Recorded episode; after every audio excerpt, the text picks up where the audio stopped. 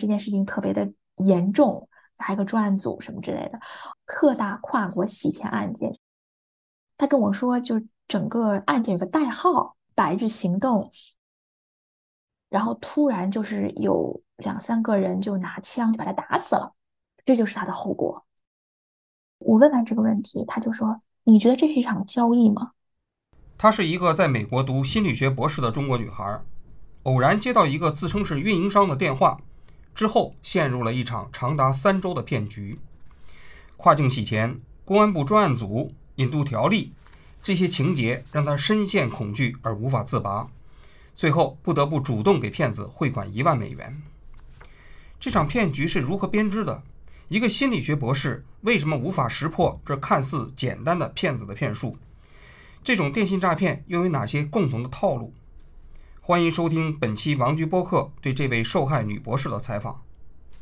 你能不能先简单介绍一下你自己的情况？我是九九五年的，然后我高中之后出的国，就去的美国，然后嗯，在那边读本科，然后本科毕业之后，我的专业是心理学，然后我本科毕业之后，我直接读的博士。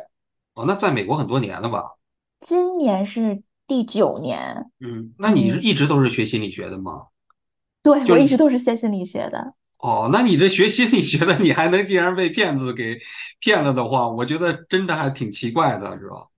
嗯，是，确确实是，而且而且我早已经知道会有很多那种诈骗的手段，就会听到很多，但是我确实是没有听到过会有冒充公检法的。就是可能就是唯一这一种，我确实没有听到过。那你能不能跟我们讲一讲，你是最早是怎么这个诈骗的分子联系上你的？有一天，而且是周末的时候，就是有一个美国运营商，然后他给我打电话，跟我说我的就是有一个注册在我名下的手机号，在给别人发呃垃圾短信，而且这垃圾短信是非法集资，就被很多人举报了。我已经想不起来我之前那个手机号了，所以我也跟他说的就是，要么这个手机号他去就是就是不是我办的，要么就是之前我的手机号，但我已经早已经都不用了。但但他后来又说这个号码是在福建泉州机场的一个临时柜台办的，而且就是在今年五月份。给你打电话的人是用中文还是用英文呢？对，是用中文讲的。那他是美国的运营商，他用中国人给你打电话，你不觉得奇怪吗？我当时确实是对这件事情有感到过疑惑，但是我当时被他牵着走了，然后说，呃，说如果你不解决这件事情，就不证明非法集资这些短信不是我发的的话，就是他会把这件事情，呃，就是报告给美国的联邦通讯委员会，然后说会停止我所有的这种手机啊通讯的服务。然后说我的在美国的这个社会信用度也会受到负面影响。那我觉得，哦，那那看样子就是那我得配合。那我说那我怎么证明不是我的？他说你需要联系当地警方。他说的当地警方是中国的警方。哎，对。然后他还告诉我说，这个号码是在福州机场那个临时柜台办的。我就觉得那可能就是国内的警方吧，因为他。那你去过福州机场吗？没有没有，所以我一直在说不是我做的，但是他又说，但是那为什么这个号码注册在你的名名下？他们就一直咬定这一点，然后然后他就说，说你得让当地警方提供比如监控，就是证明去办的那个人不是我。后来我说那我怎么去联系当地警方？他说我们可以。帮你转，就是说，他就说我们可以帮你联系，然后说那行吧，那那那我试一下吧。后来他就直接把我转接到，就直接一个电话，这个电话没有挂，就直接转接到福州的福州的公安局去了。这不挺奇怪的一件事情吗？就是说，他一个运营商的电话就直接转接到福建的公安局啊。我确实是有想过，觉得有点奇怪，但是美国就是华人在美国，就其实我可能还是想在那边先找工作。拿到绿卡呀，就是像像这种，所以就是这种社会上面的这些一件一件事情，我自己得想说，我得把它解决了。如果有问题的话，比如交税呀、报税呀，就类似于这种的，就是就是希望做一个循规蹈矩的守法公民，有有一点这种感觉吧。但是我觉得那因为而且我我我刚刚也说，他说这件事情是我做的，但是我说不是，他那边好像有证据了，但是我又没有，所以我那我怎么样我都该去证明说这件事情确实跟我没有关系。然后他就直接把我转接到福州那个公安局了。有一个人就接了，就是一个小伙子，我还没有嗯反应过来呢。其实我说实话，如果那个中间那个间隔再长一点儿，我嗯，也许就能想明白。但是他真的大概十秒钟、十五秒钟，对方就就是那个转接电话就就接进了，而嗯，且没想到中国政府的效率会这么高，是吧？对，而且他说的第一句话就是什么，呃呃，福州公安局什么海外报警求助热线，那还挺是那么回事儿的。很专业啊，专门给，你们这些人提供服务的，是吧？对，嗯然后嗯然后我就跟他讲这件事情，就是主要是讲这个垃圾短信这件事情。嗯然后他就说：“那你需要我们为你做什么？” 我嗯说：“我说这个运营商就是需要提供证据，就是证明呃不是我去办的这个号码。”他就说：“那我要到这个侦讯室，我们要视频。”他就是说：“那你有没有一个用一个程序？”说什么程序？他就说是用那个微软的那个 Teams。我觉得不是什么微信或者什么让我下载一个那种三流的那种软件。我一听微软的 Teams，虽然我没有用过，但我觉得听起来还挺正式的，所以我也没有嗯多想。但是嗯。我没有用，但实际上，你知道吗？国内的人是登录不了 Teams，因为谷歌这个所有的软件儿，他们都是封锁的。哦。OK，好吧。然后后来我们就视频就连上了，连上嗯之后，他就告诉我说，呃，就是啊，中间不能断，然后说我们也在录音录像，我说可以。嗯，那这视频里见了对方了吗？他有出现过一次，他当时穿的是警服吗？对，真的是警服？警服，只对那对对，面是一个什么样的人呢？就是一个就是一个普通的一个男的一个小伙子，然后穿的是警服，而且他好像把他那个警官的那个证，然后给我就是这样示意了一下。看了一下，但是我说实话，我确实没有看到细节，之后他就没有再出现，我就是那个警察那个视窗就没有再出现过了。按道理来讲，他全程跟你视频的话，他应该也以视频的姿态出现嘛。那他给你解释他为什么要关掉视频吗？他没有，然后我也没有问这些警察，就是我在报案的时候，他们会教育我，跟我嗯说，如果这个事情不不是你做的，就是这个电话不是你注册的，那为什么别人会拿到你的信息？我说我也不知道。他跟我说那些话，包括语气态度，真的很像一个民警。我们先连上视频的时候，他让我报我的身份证、我的姓名，我就报了。后来他还用那个对对讲机跟他嗯侦讯室外面那些人，就是说你查一下这个人，就是还报了一遍我的姓名和身份证号。后来突然他就听到有回复，就可能他们查到什么了，后来就一阵杂乱，可能又有什么人出出进进的，然后就换了一个人。他就自我介绍了一下，他说他是这个福州公安局什么刑侦支队的副副队长，嗯，级别上来了。那这个人你是跟你视频，你是能看见的吗？这个人没有没有视频，就是就是。之后之后一直都是音频。但其实如果是公安局的人真跟你视频录像的话，那必须他要打开摄像头的，因为他作为公权力，他首先要有义务证明他在所有的过程中间都是是合规合法的。是的，嗯 是的，嗯是的，对。嗯然后他先问我说：“你有没有一张就是招商银行尾号为这个的卡真的有有有那张卡，就是真的是那个尾号，然后上面有我的名字，说这张卡呢涉及这个 特大跨国洗钱案件，这张这个账户是用来洗钱的。后来他就大概给我透露了一下他们这个案件，就说是这个招商银行的行长贪污腐败，说这个他就是用这些账户帮他洗钱，然后这个底下这些账户也是去进行诈骗。他还明确跟我说，公安系统里面有很多保护伞，就有黑嗯警在帮他们去掩盖这件事情。嗯，然后所以就是告诉我说，不能和任何人说这件事。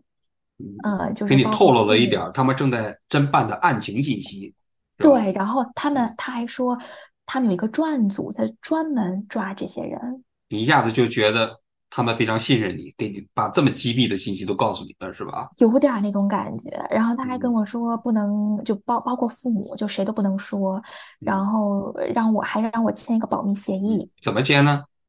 真的是有一个文件发过来，就是那啊，种红红头文件，而且就是上面就是说，呃，关于此案件，我不能跟任何人说，然后不能散播，然后不能嗯。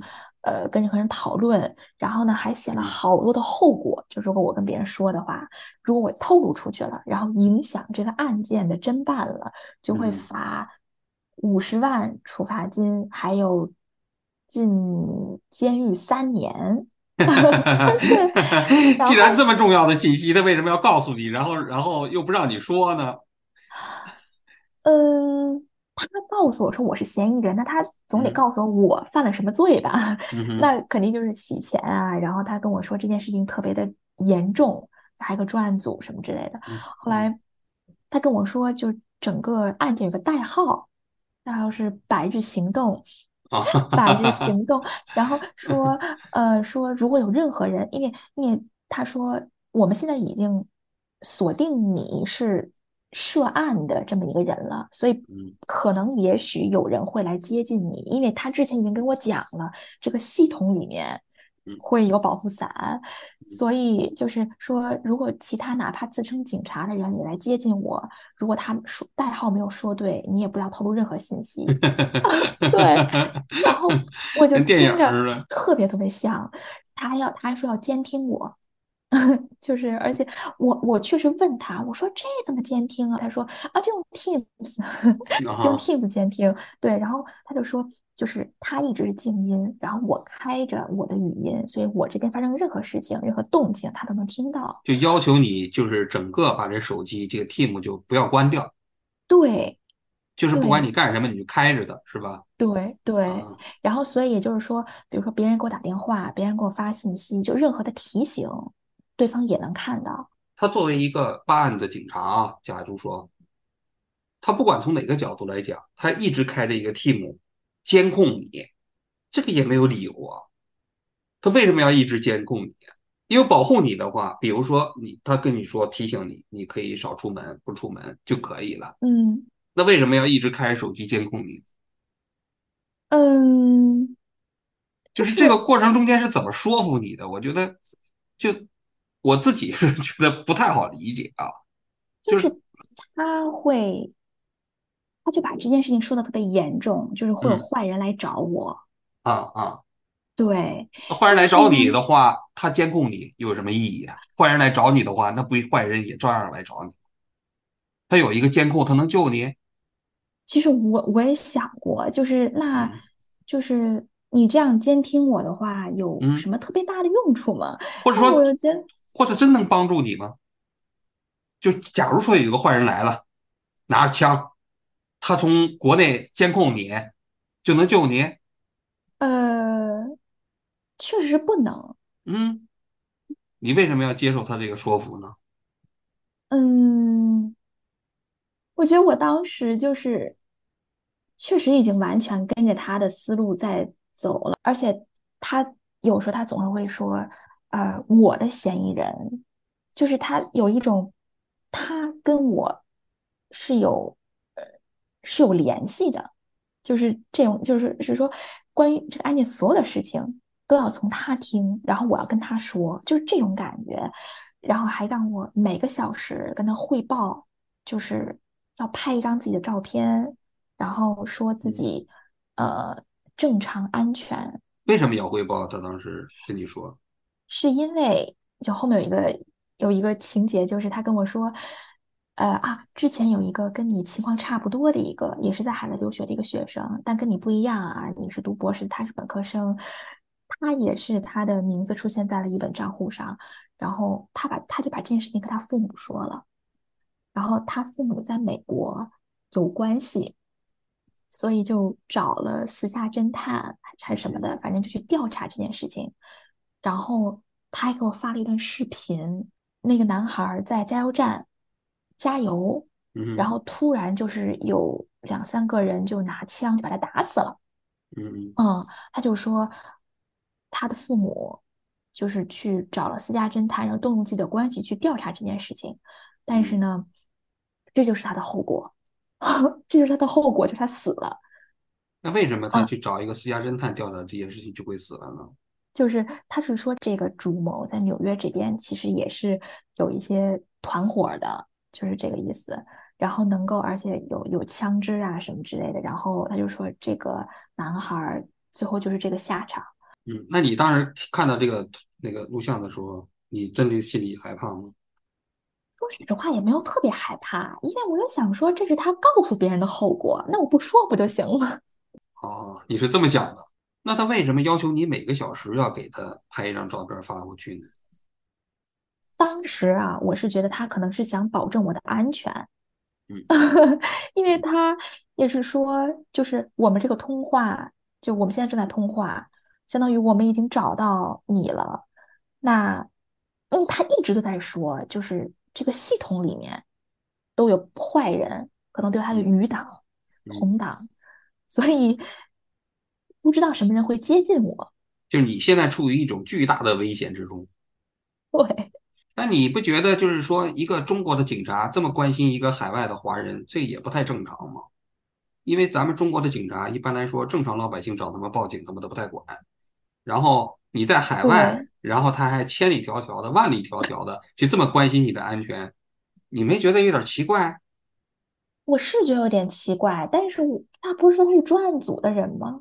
就有种什么部部级的，就那种干部，如果有证据都可以把他关进去，就是权力很大，就就就这个意思。你是不是那个觉得那个那个过程中间，觉得自己好像突然也变得很重要起来了？有这种感觉吗？嗯，我后来复盘这件事情，我就觉得我太相信他这个角色了，因为他们让我把这件事情保密呀、好像我除了他们以外，我就没有别的人可以去寻求帮助了，就是这就是这种感觉。而且谷歌一下就行了，不用不找别哦，人帮助啊。他 还他还跟我讲说，就是啊，保密协议里面，而且他口头上也跟我说，就是不能嗯，搜，就是他不能在网上搜。对，不能在网上搜。其实我也想啊，我说那我偷偷搜一下，或者我比如说我嗯，谷歌浏览器不是有那种无，痕的那种功能，但是嗯，我自己也明白，就是即便是无痕，其实也是有痕的。我确实是被他们牵着走，然后我甚至任何奇怪的地方，我也在有一点就是帮他们圆这个逻辑。嗯，第二天，他给我看了那个主谋的口供，说那个口供都告诉你呢。他就说他们联系北京的看守所，嗯然后就去找这个主谋，然后嗯把我的照片放在这儿，然后跟其他的照片、其他女性照片也放在一起，然后跟他说，就让他指认吧。后来他真的嗯指认我了，然后那个警官还问他说：“你怎么认识他的？或者他怎么联系你的？”他说：“我联系他是因为我缺钱。”那个主谋还说我要帮他洗钱，这张卡的流水就分分我一嗯，成。就是那个寻衅寻衅笔录上写的是吧？对对，嗯然后我我就觉得特别离谱，因为这个对话从来没有发生过。然后我读完了，然后他就说，他就说这个是我们拿到的那个人的笔录，然后他就问我说你有什么想法吗？我说我根本就没有跟这个人联系过，我也从来没有跟任何人说我缺钱。那你没有想过，这公安机关不可能把他的讯问笔录给一个犯罪嫌疑人看吗？我没有想过，因为我也不知道呀。他说你就是说有人指控你，这你的问题就越来越严重了，对吧？对，然后就嗯从第二天，我其实就有一点儿担心了，因为我嗯觉得对方都就说明那个人认识我，他他就跟我说要配合调查，你现在能能做的就是等等信息，然后配合调查。就这个过程中，间，你是一直挂着这个 team，对，就包括你晚上睡觉什么的时候也都开着。有的时候会断掉，嗯，就是网网络什么之类，嗯但是如果我醒着的话，或者我意识到的话，我就会打开这样啊子。第三天的时候，他就嗯跟我讲说，说我在帮你申请这个海外配合，在海外配合调查，因为他一直都在跟我说，就是啊，你现在暂时不能回国，避免你回国之后有可能把你抓起来，是这意思？啊，对对对对对对。嗯然后他就说，那我说我需要提供什么信息？他就问我，就是在我的名下有多少银行账户？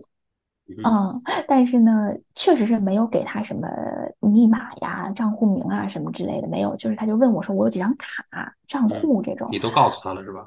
对，我都跟他说了，而且就是我父母那边的肯定没有说，就是我自己的那你的账户是美国的还是中国的？美国的。然后我说我现在用的就只有这一个账户，然后我还跟他说了我这个账户里面有多少钱。你说你账户里有多少钱？当时确实是有一万两三千这样子。你跟他说了这个实际数字是吧？对，我跟他说了这个实际数字，然后说就是那既然你说你只有这些账户，那其余的账户应该就是冒名，我们会暂时以冒名开的这样去去去看待去处理。嗯然后我忘了有没有隔一天，反正大概嗯。第四天、第五天的时候，他就突然有一天，他跟我说，呃，检察院紧急下发公文，检察院，嗯嗯，嗯，这中间都是一个人，就是那个队长跟你联系的是吧？对对，然后他中间可能隔了大概有一两天吧，嗯突然给我来一个信息，呃，比以往要早很多，就是平就一般的那个谈话的时间。后一般谈话时间是什么时候啊？每？是美国时间的一两点，下午时间一两点，然后那天就是早上八九，就我美国时间早上八九点就给我发了一条信息，就说检察院紧急下发公文，嗯，说今天就是北京时间十二点谈话复训，就比之前早了几个小时。嗯后来我当时就有点慌了，因为我就想说，紧急下发公文还能有什么事儿呢？我觉得他可能就是让我回去呗，就嗯回去配合调查呗。我想说，那最坏的结果可能就是要把我就把我抓进去。后来总算是到了要谈话的时候了，他就确实给我发了一个，检察院的文件说就是要嗯引渡我回去。要引渡我回去，然后还要还要冻结我的所有财产，然后而且他确实跟我说了，他说这个命令就我不应该给你看的，应该让让我把那个命令就逐条读，嗯，然后读完之后怎么写的？就是一条一条对我的那种就是回国之后的一些后果、一些处罚，他就是一个是要引渡我回去，还有一个就是要冻结我的财产。嗯我我就然后我还跟他讲，我说我没有什么财产，我也没有房子，我也没有车。然后对，然后他说，然后他你说你没有看到里面怎么写的？他说是你的父母也会受到牵连，就是比如说我们家的房子啊什啊，把你么之类的。把你父母的东西都都冻结了是吗？就是凡是跟我有过这种资金的往来的人，都啊要，通通都要冻结啊就是，但但是确实在我的认知里面，其实就我父母啦，就是啊就是这种感觉嗯。然后啊、最后他说了，就是要限制我永久出境，啊，对，就把我如果就引渡我回去的话，会有这个后果。然后我一听到这个，我就觉得这个比较就很紧张啊，对，就不要紧张，因为因为我确实还要在这边，在在美国那边读完的，就是读完博士，我还有最后一年就毕业了。读完之后，他就他问我说：“他说你你你明白这个命令意味着什么吗？”我说：“我说我明白。”他说：“它意味着什么？”就是他经常会这样问我，就是我读完一个什么东西，他就会问我说：“你明白这是什么意思吗？”我说：“我明白。”他说：“你明白什么了？”嗯就是就这种一来一回这种对话，在我的认知里面，就是有一种他真的是有权利的，就是能够让我去做这样这样这样的很多事情。嗯最后啊，他就说，这意味着你的人生都要毁了。嗯啊，对。他也跟我讲说啊，你一旦被关到看守所里面去，你就入就我入党了，就入到档案里面，嗯进到档案里面。然后说你以后的这个找工作都会有问题什么之类的。他就跟我说你有什么想法吗？我说我没有什么想法，我 就是我我还跟他讲说，我差不多已经预料到了，因为你跟我说紧急公文什么之类的。他说这是我，然后我说这是我能预想到的最坏的结果，所以我并不惊讶。我跟他讲了这个这个心理活动，后来他又说，如果这件事情不是你做的，你甘愿受这样的处罚吗？我就说，我就说，我就说我当然不甘愿了，但是我还能怎么办？然后他的那边就开始着急了，他就说，他说你你没你你没有想过要做点什么吗？我说我还能做什么？然后嗯就是，而且我就到了后面，他说的特别隐晦，我越听就越觉得好像他有办法，他有办法，而且他，但是整个过程特别的慢，就是他不是一下子告诉你说，哎呀，我有办法，我能帮你，他那嗯种循序渐进的，就是一点一点的那种感嗯觉，而且说的也特别隐晦，所以。我我我甚至我在问他说你到底什么意思？就是你你说这话的意思是你有办法吗？就是我这样直接这样去问他，让你去主动去问他，而不是他主动告诉对你。对，他后面他就还很着急嘛，就说那个队长跟你说呀，这个这个命令其实我不应该给你看的，我已经违违规了，我已经泄密了，嗯，但是但是我给你看，你有没有想过，就是这意味着什么？就是这个这个这个这个行动意味着什嗯么？我我我嗯给你看，我说意味着什么呀？就是所以他就是他也让我猜，然后让我问，就是当时就很很混乱。但是就像您说的一样，他让我自己主动去意会他猜他的意思，他不会主动说出来。后来那挺高明的啊。嗯我有问他，我说那你有什么办法？就是听起来好嗯像我很急迫的样嗯子。嗯，后来求助于他。嗯对对，后来他就说，嗯，有一个人能帮你，嗯有一个人帮你，说是这个专案组的组长，然后这个组长呢是这个呃上海公安局经济犯罪科的科长，然后也是这个专案组的组长，你去求助于他，他也许能帮你。我说那我怎么联系他？他说我把他的 Teams 的账号 发给嗯你，就是给我。后来我还问他，我说那我跟他说什么？他说你就先你你就打字，就是我是这个案件的涉案嫌疑人。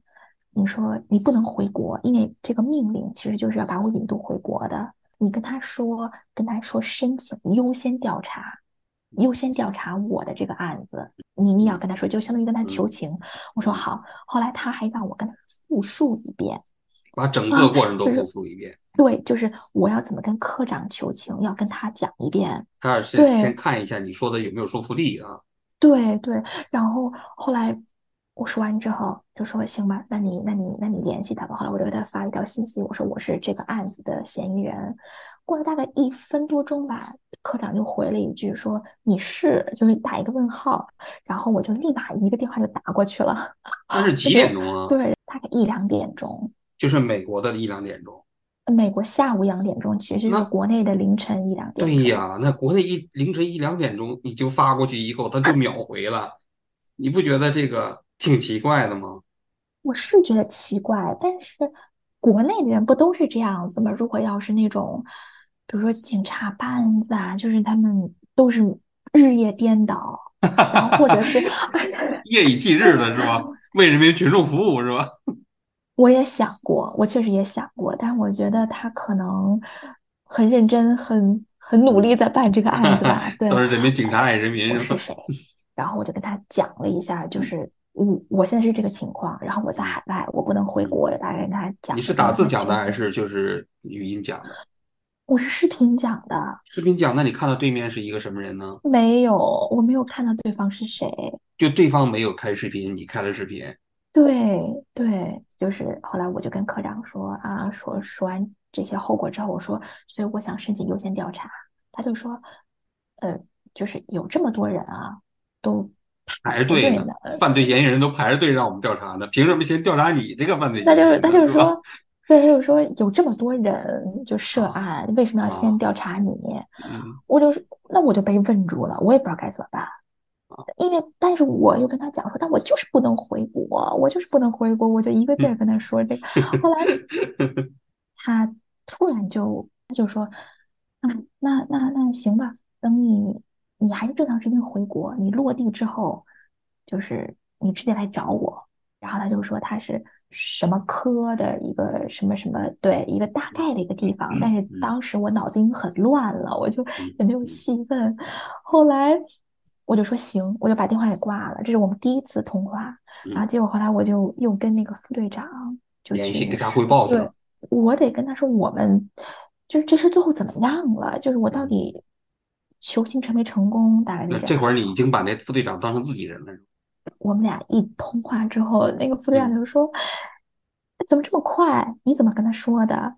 嗯他怎么跟你说的？后来我就嗯说，科长让我直接落地之后去找他，他很急，他突然就急了，他说：“你怎么这么单纯啊？”说他让你去找他，他有说他的地址在哪里了，哪个办公室，他有告诉你吗？他说你你去找他，你怎么去找他？他说他那么说就是为了不费一兵一卒，就是让你自首，就直接让我入境，然后嗯被抓进去。其实我那时候已经很很累了，确实，就我我我我的脑子里面已经盛不下任何其他的信息了。后来他问我说：“你是觉得你看到希望了吗？”我说：“我也没有，我就是太累了，我已经没有能力去思考了。”那那个时候，就在这个时候，这个公安局的局长突然进到这个侦讯室里面了。那个局长进来就开始骂这个副队长。哦，哦，对，就跟他说：“你怎么办案子的呀？你的嫌疑人一个电话都打到科长那里去了，你还把这个命令，就指那个引渡那个嗯命令，还给你的嫌疑人看，你嗯办案子多久了？”他说啊，是因为我的嫌疑人的这个情况比较特殊，他人在海外，就是他要这么这么这么说的时候，然后那个局长又开始骂他，就说说那你知不知道你这是泄密呀，你这是违违规呀，你怎么能做这样的事情啊？你为什么要帮他呀？然后呢，然后后来，然后他还说说，因为这个账户你就用来诈骗嘛，然后说有一个老太太都烧炭自杀了，然后但是全程我我都能听到，就语音嘛。后来那个局长就骂骂咧咧的就就出去了，但是就是嗯很很凶啊。嗯等这个局长出去之后，这个副队长就坐下，然后他还就是还还叹气，就是很很无奈那种感觉。嗯。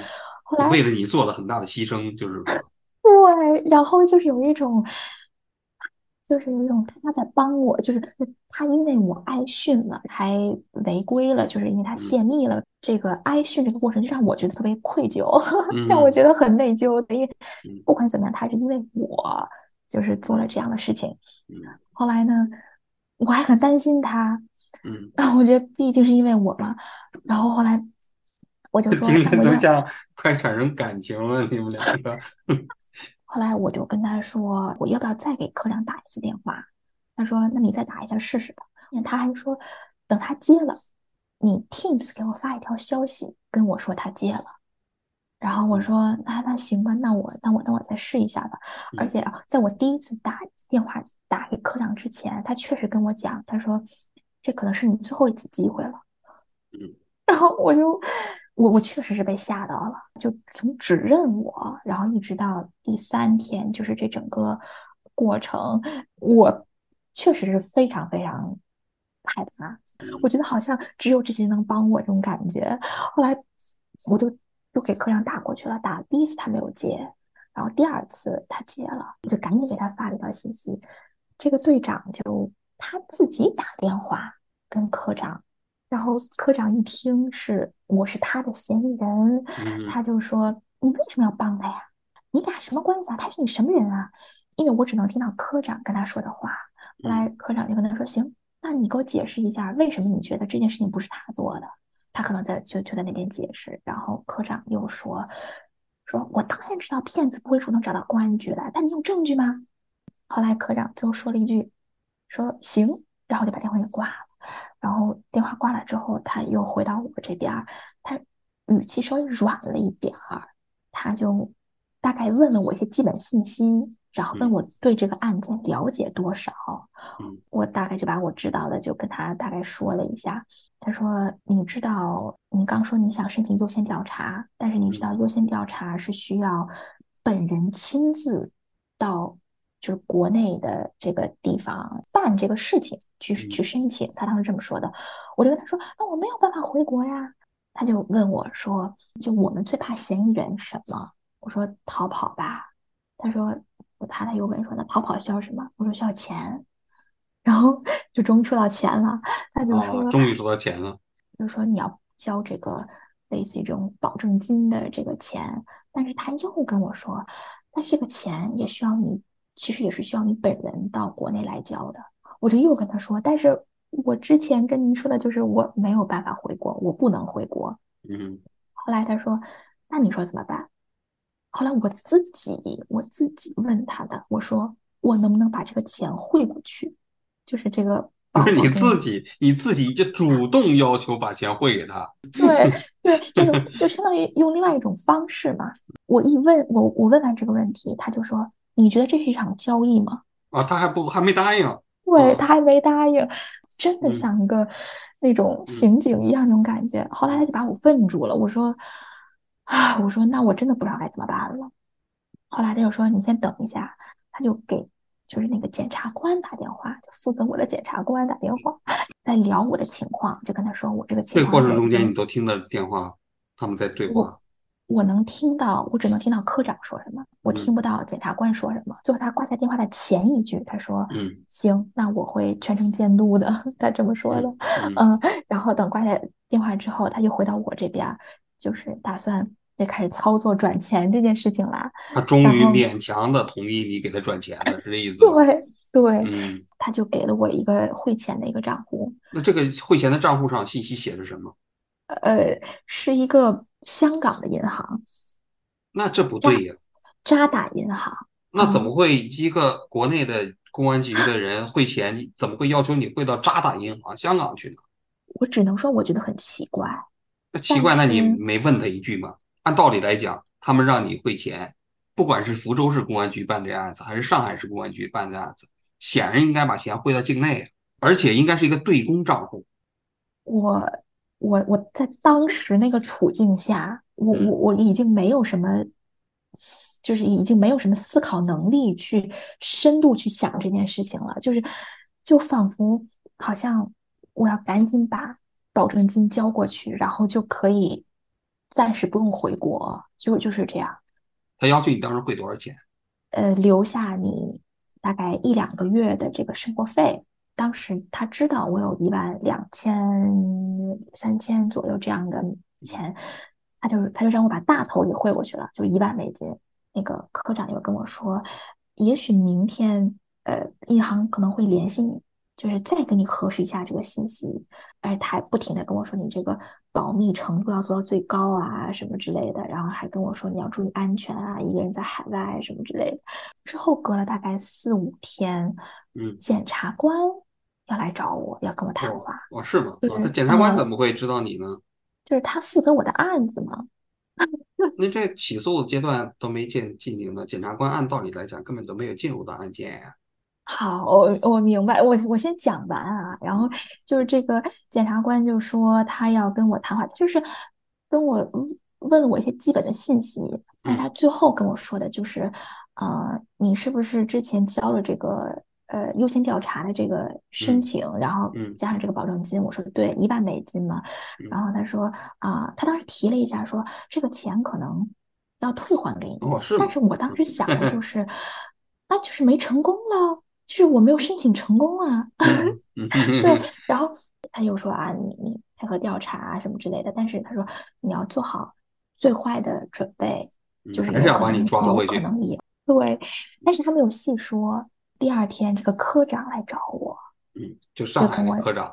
对，说嗯这个优先调查呢，这个钱确实可能要退还给你，引渡的这个命令可能还是要执行，因为这个你的这个账上流水啊，就是受害的这个十八个受害人坚持提告，所有证据都指向我。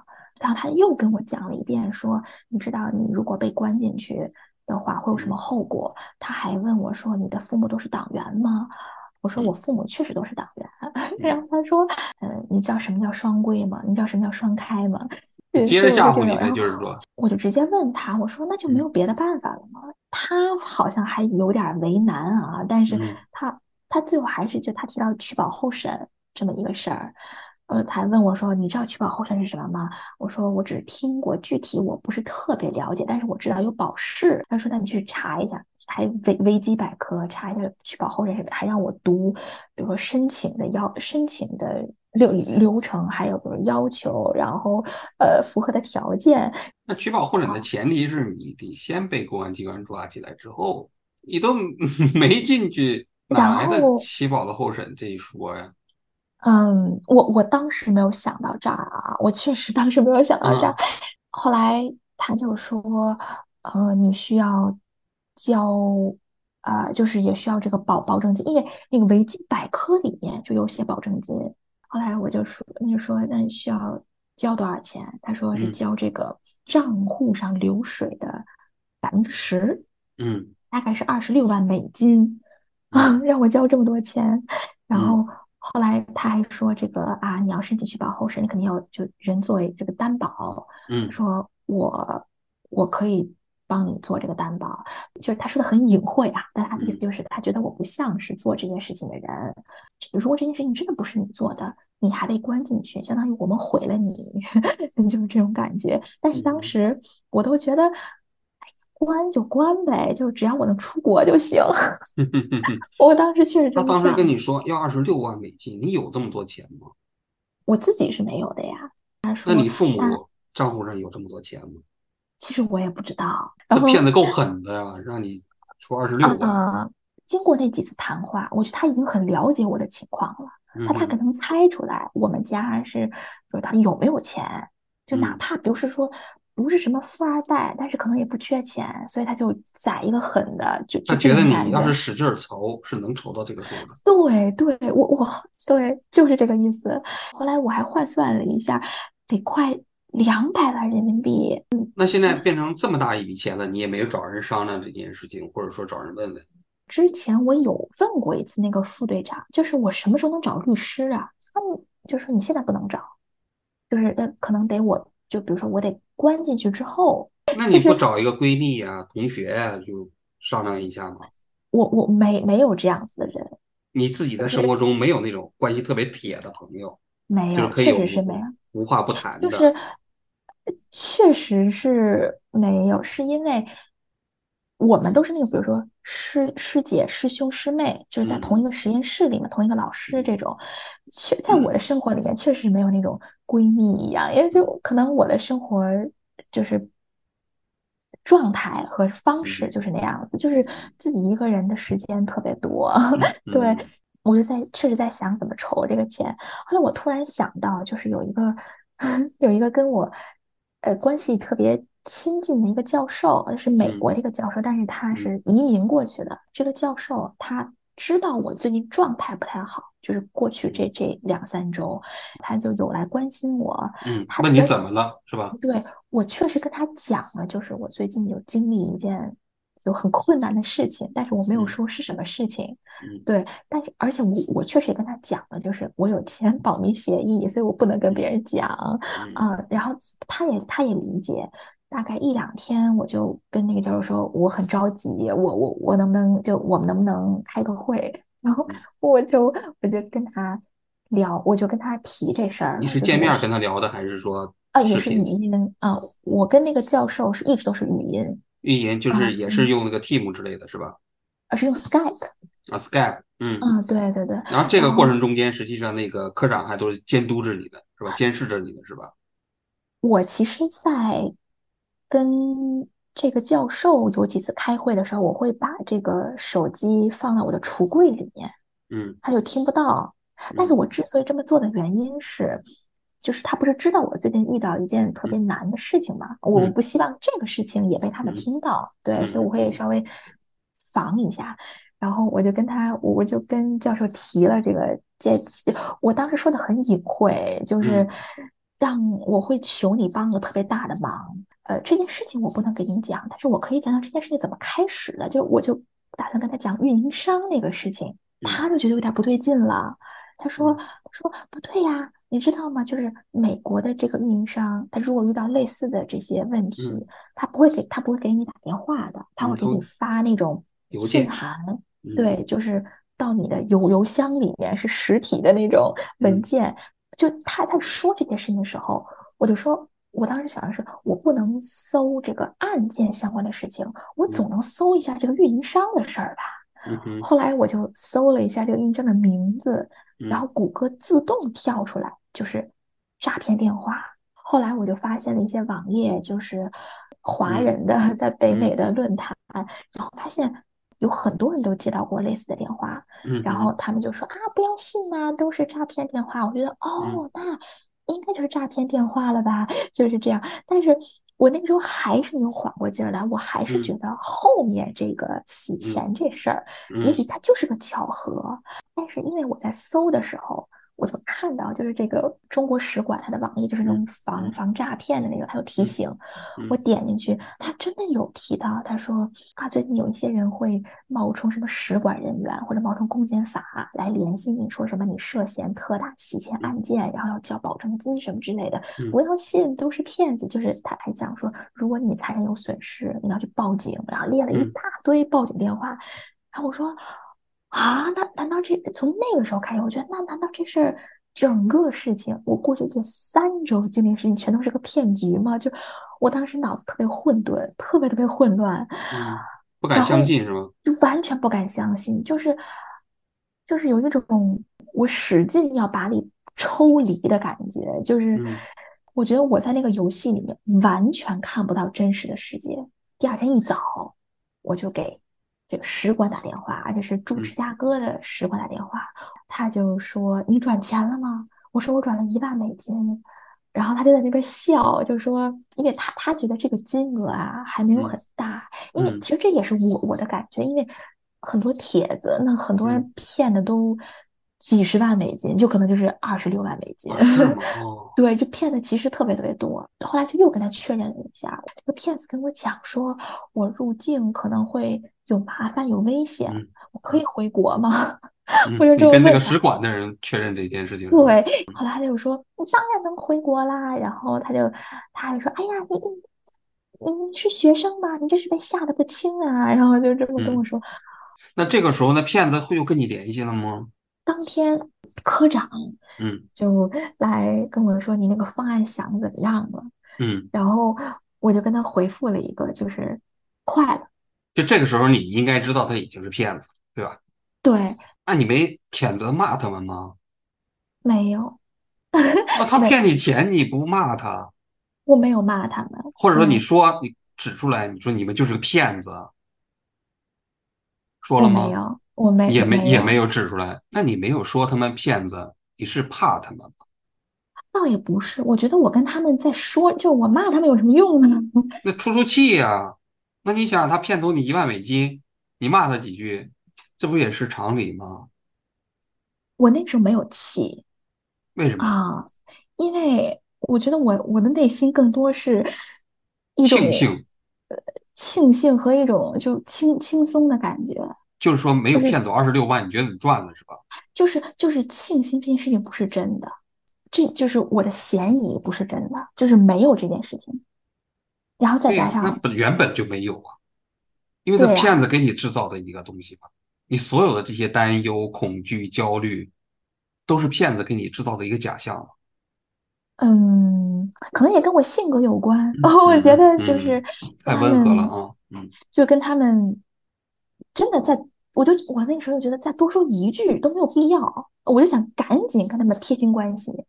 我想问的问题是啊，就是说你自己是个学心理学的，而且你从本科到博士啊，学了这么多年啊，按道理来讲，学心理学的人，我的理解啊，你应该对人性本身的认识，可能比其他学科的人可能会要更充分一些，因为心理学要做一些。实验也好啊，理论研究也好，都是在研究人的人性嘛，人性的选择嘛。嗯，那你自己有没有想过啊？你其实整个，我听你这个骗局啊，遭遇的过程，应该说是漏洞百出。嗯，你但凡中间要是稍微有一点儿跳离性的这种想法，你都不至于被他们牵着走。哦，明白。嗯，那这个在两三周的时间里头。你们就你就被这些人一直在牵着走，原因是什么？我有想过这个问题，我觉得是我太相信他们这个角色了。就是，所以如果我真的相信跟我沟通的是警察的话，他们说什么大概就是是有一些可信度的。对，就是，而且我邮件里没有写，就是我一直都在学校里面，就我中间也没有说。去哪实习呀、工作呀之类的。我去实习其实也是教学相关的、研究相关的，所以我根本就相当于就没有出过学校，嗯，就比较确实是比较比较单纯、比较嗯简单的这种社交。嗯，嗯就是你觉得骗子之所以把你能够骗成啊，但是至少一万美金，后来虽然二十六万没嗯成功啊，嗯，你觉得他们最成功的取得你信任的那个那个步骤是啥？我觉得可能是那些文件。就当时给你出示的就是什么口供啊，什么之类的，嗯，什么要要起诉、要引渡你的文件呀、对，我觉得那些文件是起了一些作用的，然后同啊，时就是他们那种演员的感觉，就是嗯，他们信念感很强啊，这些人就是演的很逼真是吗？对，真的就嗯。是，嗯，而且我觉得很像那种电影电视剧里面那种感觉，就我觉得有点听着有点幼稚吧，就觉得哎呀，嗯为什么很像电影电视剧里面，怎么就嗯是你怎么就信了呢？但我觉得嗯正是因为它很像，所以我才觉嗯，得那可能真的就是那样子。我在想这么一个问题啊，就是说，你有没有在整个这两三周中间，就在这个故事里啊，你突然变得很重要？一方面有人在威胁你，嗯但也有人在在帮助你，想要关心你啊，使得你的生活变得跟过去如此之不同。虽然说这个过程中间你是被折磨的啊，嗯但毕竟是你被人关注，被一群一群人你自己理解的还比较重要的人关注，使得你陷入到这个故事里头，这是你不太容易走出来的一个因素呢。我这跟你探讨一下，就是说，我明白，我嗯。听完你的故事之后，我的感觉啊，我觉得也许我潜意识里面有，但是我觉得我自己的感觉嗯是，嗯，我觉得我就是在配合调查。嗯嗯，但嗯，是我我觉得您说的是有道理，我觉得可能我确实有有那种感觉。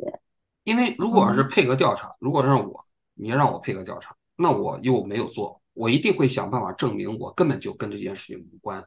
我随便给一个律师打个电话，这件事情就骗局结束了。所以我嗯认为配合调查这件事情不足以说明陷入到这个逻辑里头无法自拔。假如说他不骗你这二十六万美金，你可能会继续在这个角色里头跟他们在一起 来完成这个过程。只是这个二十六万太可怕了，是吧？我觉得您那个分析还是挺有道理的，呃确实嗯啊，但是，嗯嗯，但是我自己意识，但是我自己还是觉得我在那故事里面更多的确实是害怕，嗯，嗯，就是我觉得我已经想不到任何其他的东西了，就是你想，人正常害怕是做什么？会找自己的亲人求求助，助，对吧？嗯，你又没有求助，你你你最后跟那嗯。个教授打电话的时候，你也不是求助，你是想从他借钱，只不过对方发现了破绽，给你指出来了，是吧？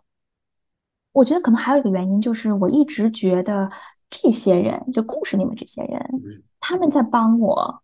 对，这是后果嘛，这是结果嘛，就是你陷入到这个故事角色中间的结果嘛。啊，对，也许这个我都没有意识到，就是嗯。自己好，这个我觉得与其说好像自己变得重要了，有一种嗯。自己好像能做点什么，好像能帮忙的感觉。嗯所以嗯我，所以我一开始说，其实我想的是配合调查，嗯，但是我变得不能明白，同，自己的生活变得与嗯，此不同，对，跟平时的生活是吧？嗯。对，对，对，嗯，其实从这个角度来讲，骗子其实还挺高明。他 会他会让你陷入到这种角色之后，你会忽略所有在逻辑上不合常理的地方。